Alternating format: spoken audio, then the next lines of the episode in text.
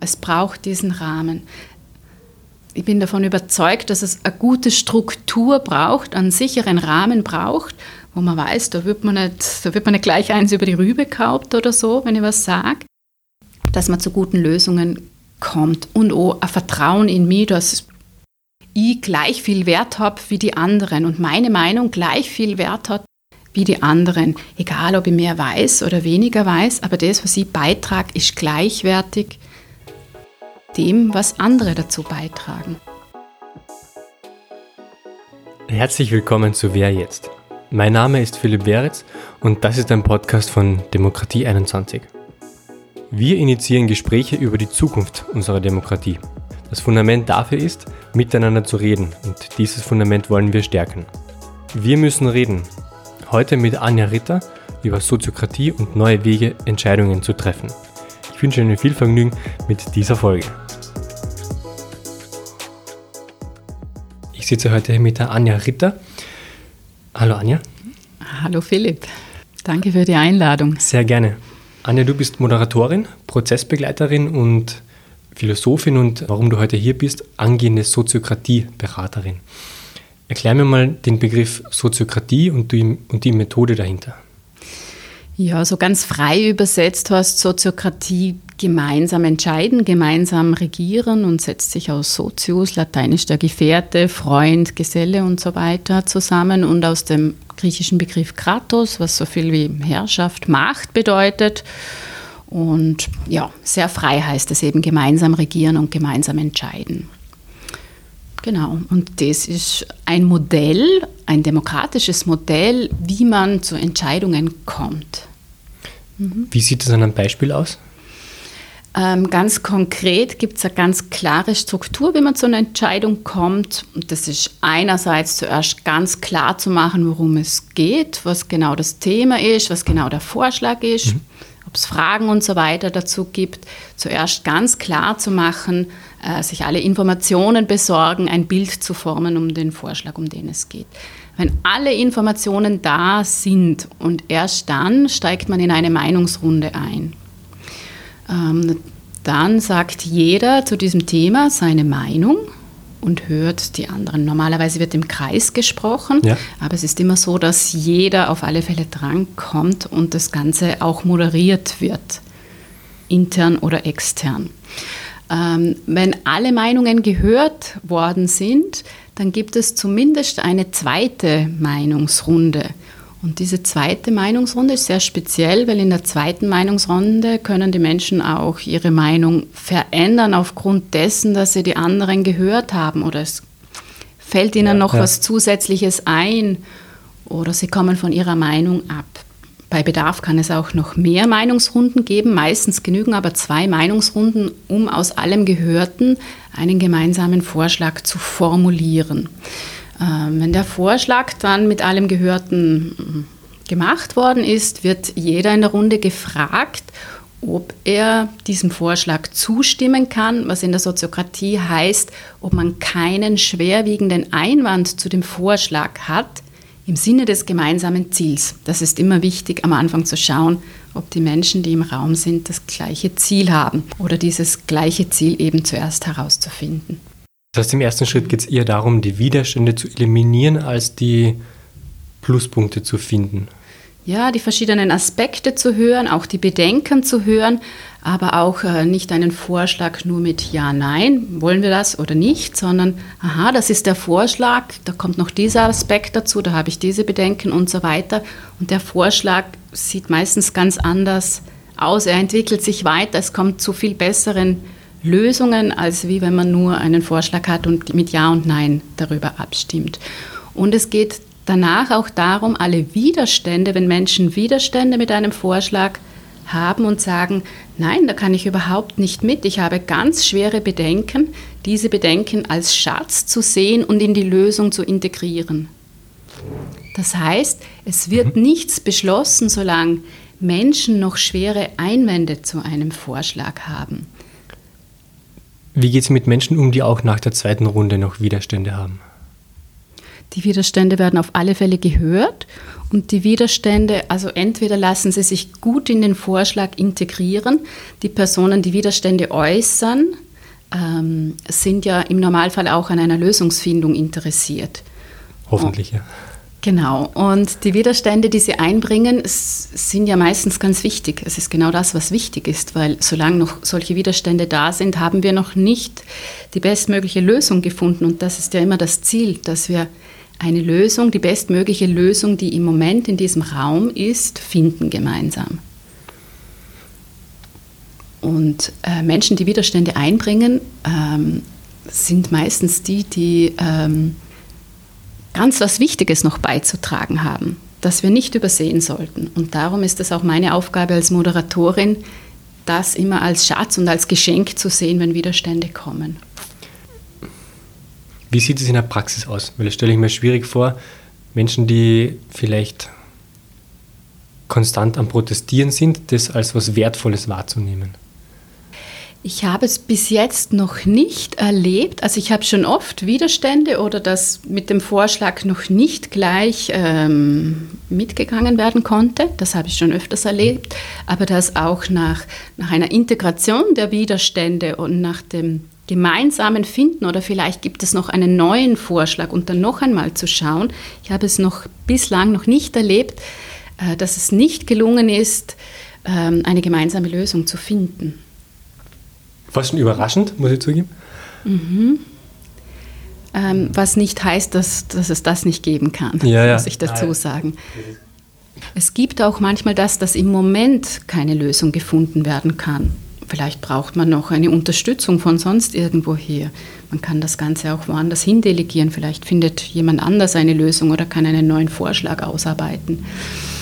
Es kann auch sein, manchmal, dass die Ziele nicht übereinstimmen das kann auch sein, dass die Menschen kein gemeinsames Ziel verfolgen. Aber es hat sich noch nie eine Pattsituation ergeben? Ich habe noch keine erlebt. Also als Moderatorin habe ich noch keine erlebt. Fällt dir eine, ein Moment ein, wo es wo sich so angefühlt hat, als, als wäre jetzt keine Lösung möglich und es hat sich doch noch eine ergeben? Ja, das, das kenne ich gut. Also das habe ich schon erlebt. Auch, dass man eine Pause gemacht hat und nach, danach vielleicht noch einmal geschaut hat oder dass man versucht hat, eine noch kreativere Lösung zu finden, wo wirklich alles integriert ist. Ja. Ähm, das habe ich schon erlebt. Aber dass wir wirklich keine Lösung gefunden haben, habe ich noch nicht erlebt. Was sind so mhm. die, die häufigsten Gegenargumente? Äh, gegen die Methode oder, oder? Gegen die Methode, ja. Mhm.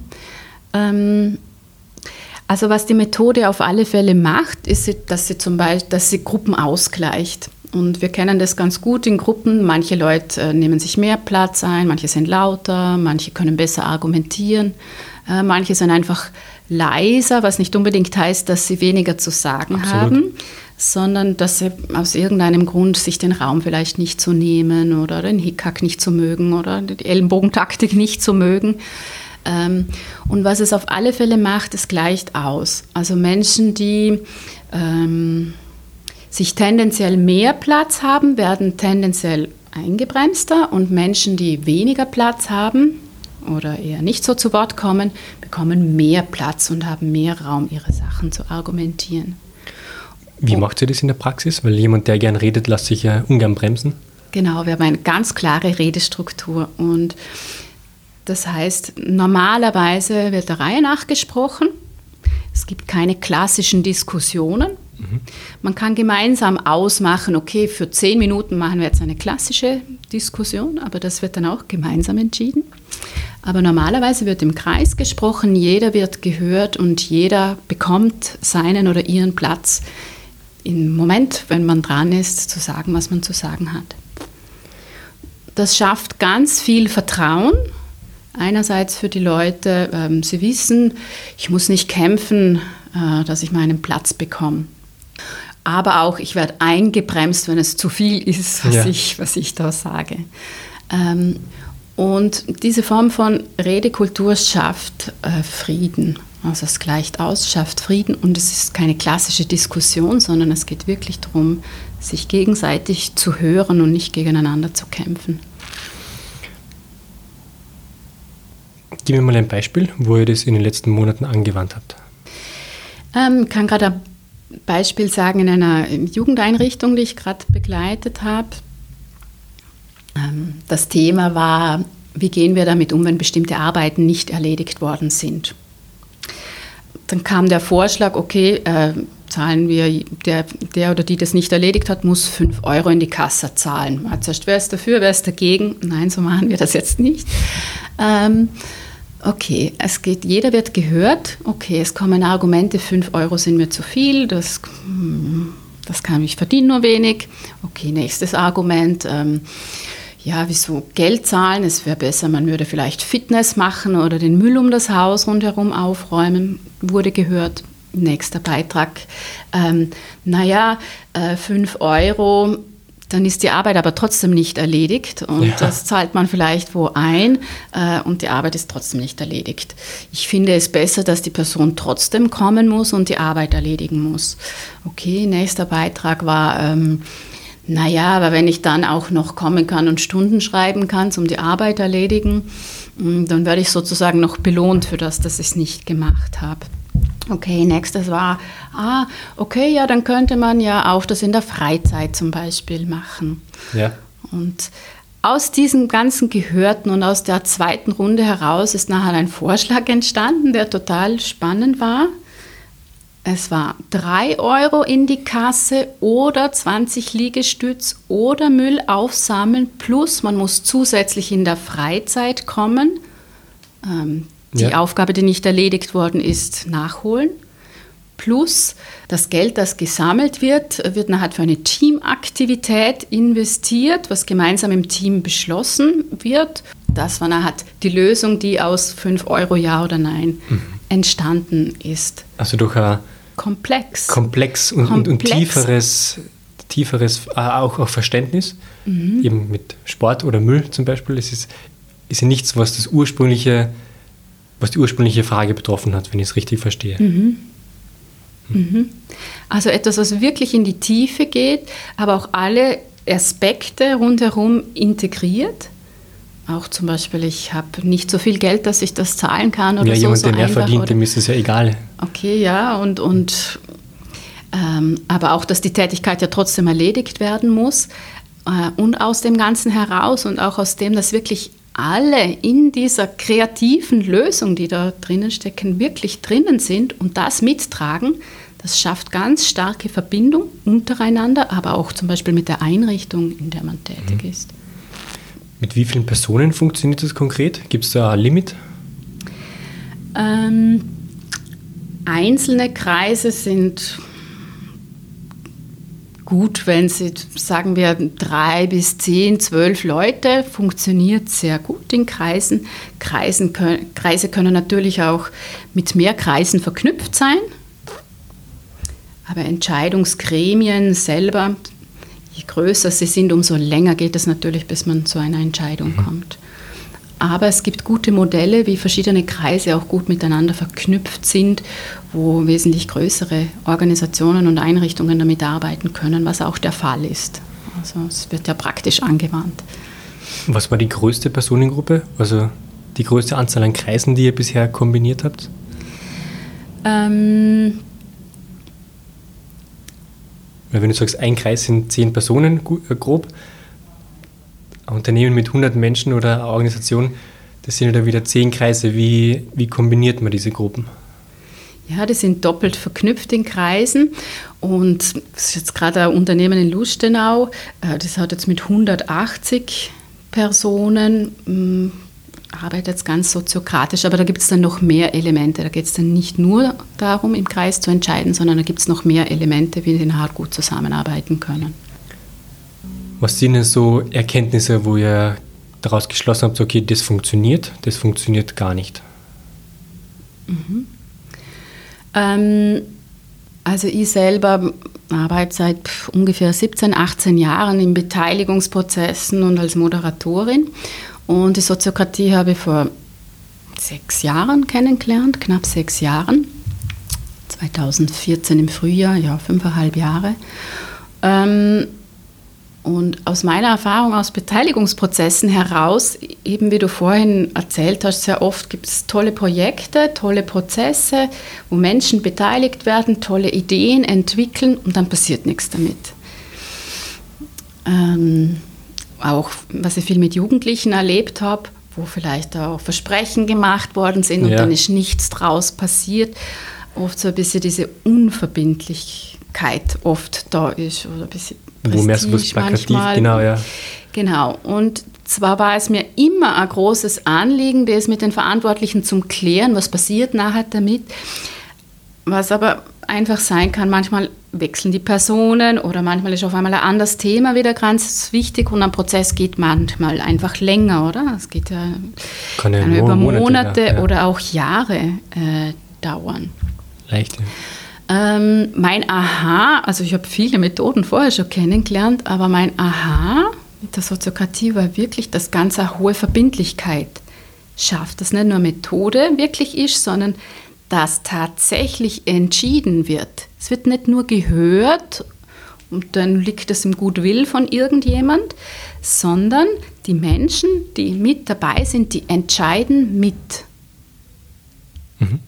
Also das Entscheidende ist, dass es ums Entscheiden geht, dass jeder in dem Bereich, der ihn betrifft oder sie betrifft, wirklich mitentscheidet und nicht übergangen werden kann. Und das war für mich selber ganz ein großes Aha. Ach, wirklich entscheiden, da entscheidet man.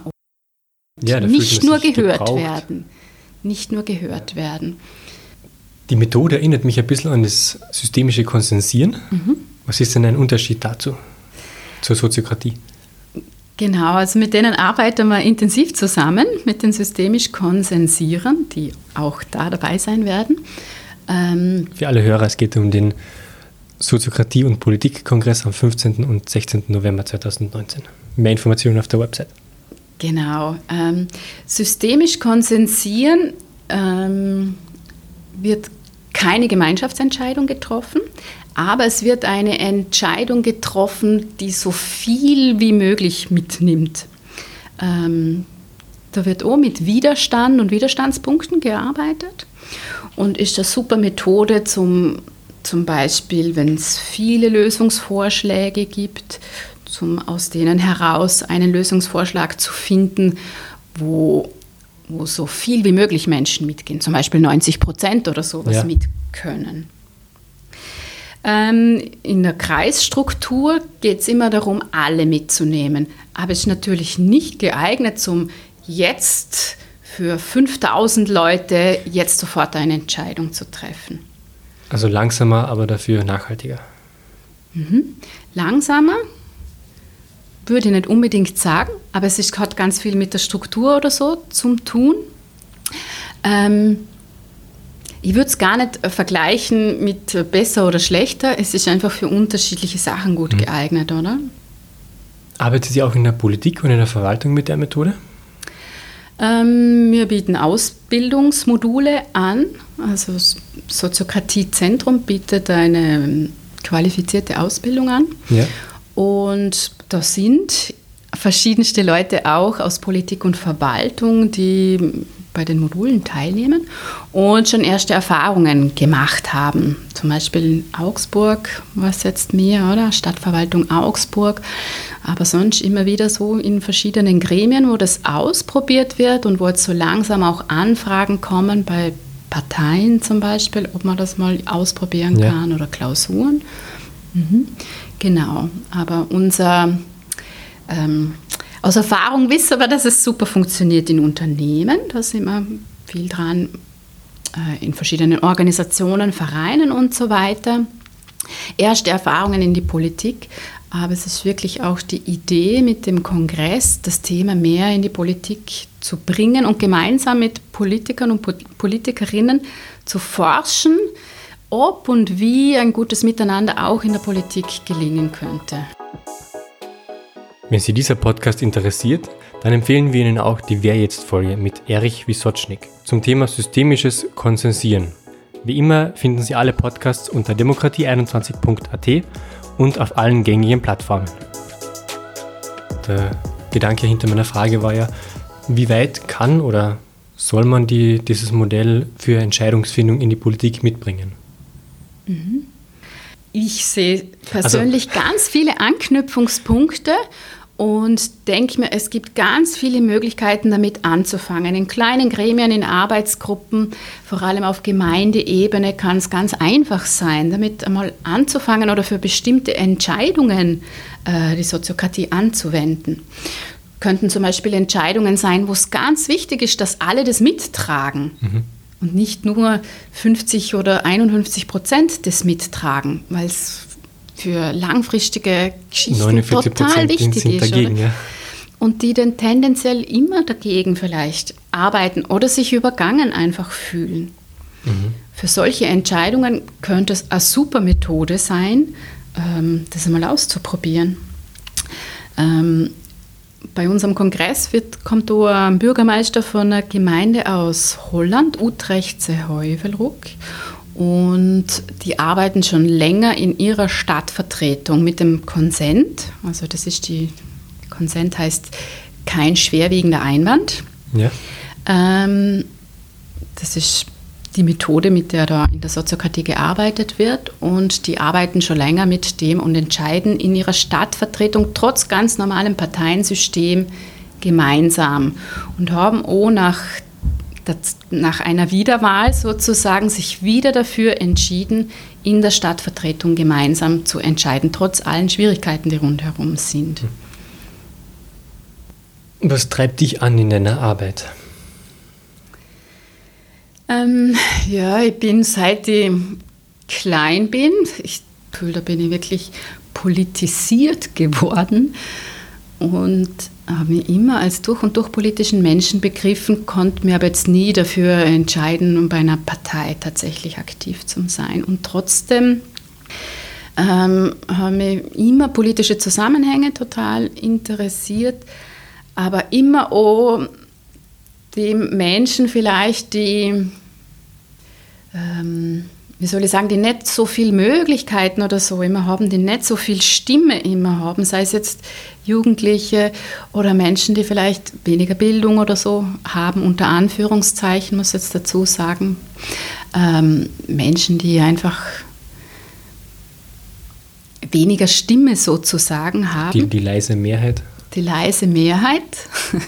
Ich bin selber jemand, der sich nicht immer so leicht Stimme verschaffen kann immer nach Möglichkeiten gesucht, wie, es gut gelingen kann, Menschen zu integrieren, die vielleicht nicht so viel Stimme haben. Das hat mich immer angetrieben, aber auch immer irgendwie das Gefühl in mir, ähm, wenn ein geeigneter Rahmen da ist, dann schaffen es Menschen, gute Lösungen zu entwickeln. Aber wenn viel Rahmen Vertrauen da, der Rahmen ist für mich entscheidend. Punkt, ja. Genau, es braucht diesen Rahmen.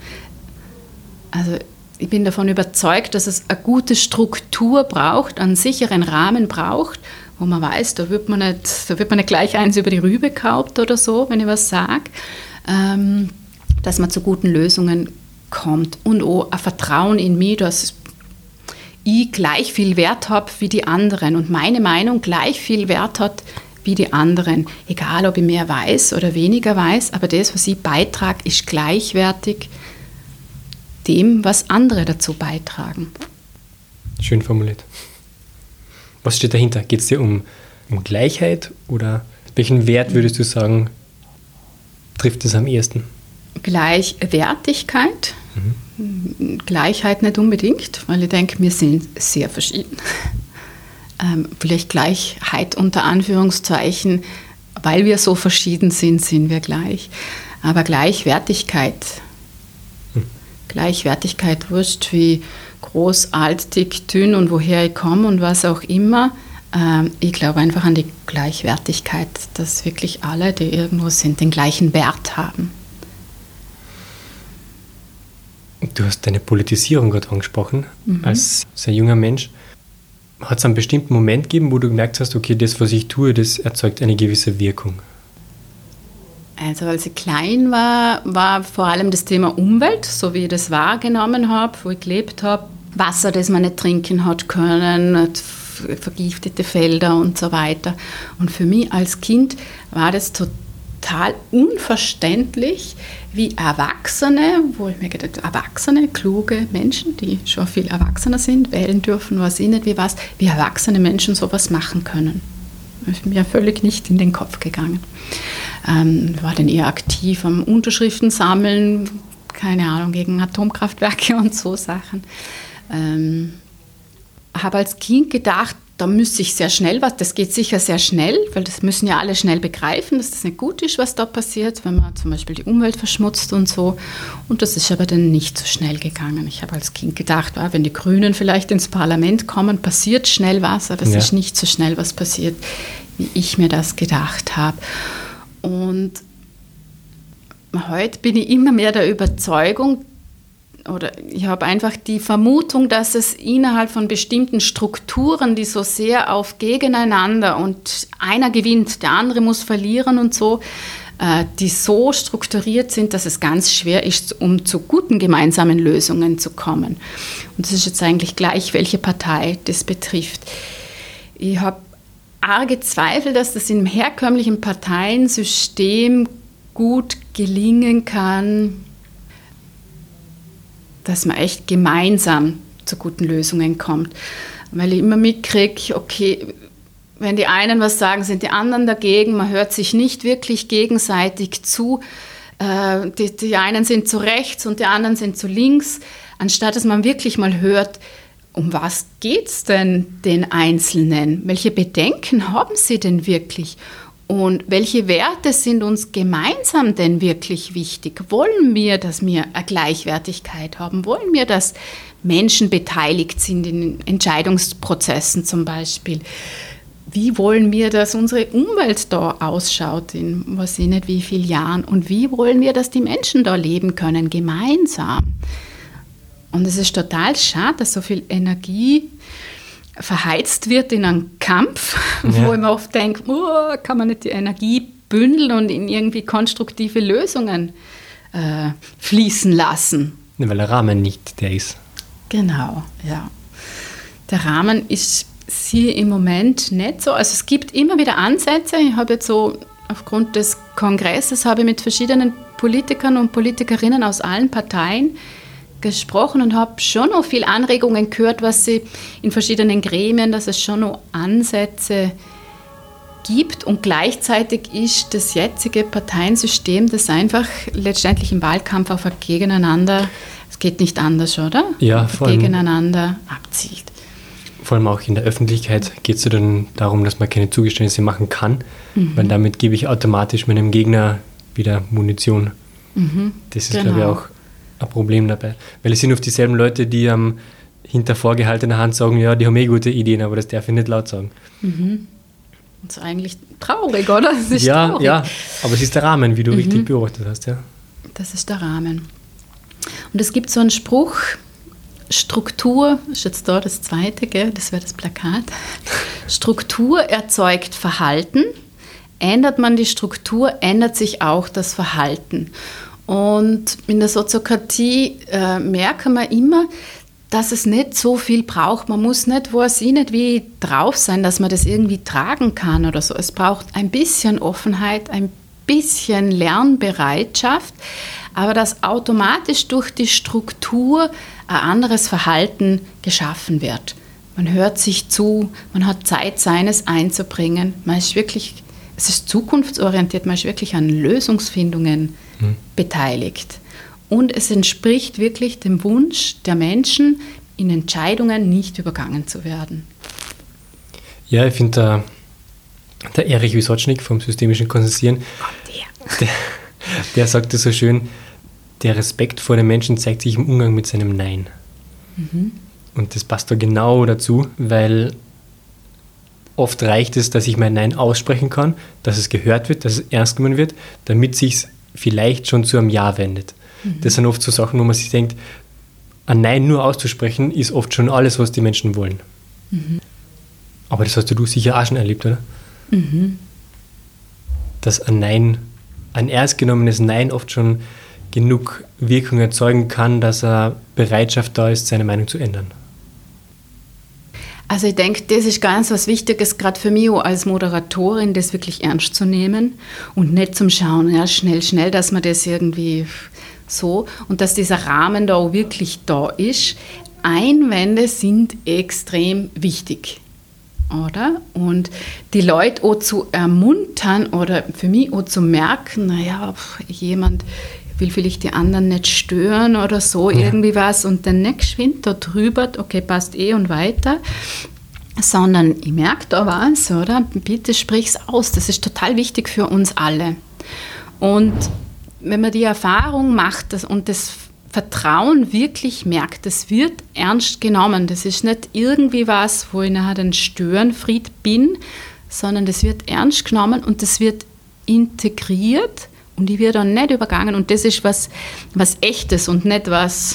Authentisches, ja. Genau, das ja. muss einfach echt sein und das ist für mich auch wichtig als Moderatorin immer, das wirklich als Schatz zu sehen und das rauszulocken und einen sicheren Rahmen für alle dafür zu schaffen, dass sie ihre Sachen wirklich auch sagen können. Mhm. Gut.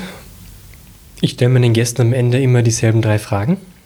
Die erste ist, du bist Bundeskanzlerin und hast den Nationalrat hinter dir und kannst dir ein Gesetz aussuchen.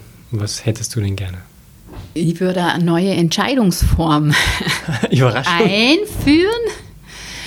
Und zwar würde ich den Konsent, beziehungsweise einfach die Form in der Soziokratie, wie man zu einer Entscheidung kommt, als Grundentscheidung einführen. Hm. Gemeinsam entscheiden, nicht nach dem Mehrheitsprinzip, sondern gemeinsam entscheiden. Man kann sehr wohl auch mal gemeinsam entscheiden, okay, bei dieser Entscheidung entscheiden wir jetzt nach dem Mehrheitsprinzip. Aber die Basis ist, aus, wir entscheiden gemeinsam, dass wir bei der nächsten Entscheidung ja. das Mehrheitsprinzip anwenden, weil es einfach praktischer ist. Das eine schließt das andere nicht aus. Genau. Die zweite Frage.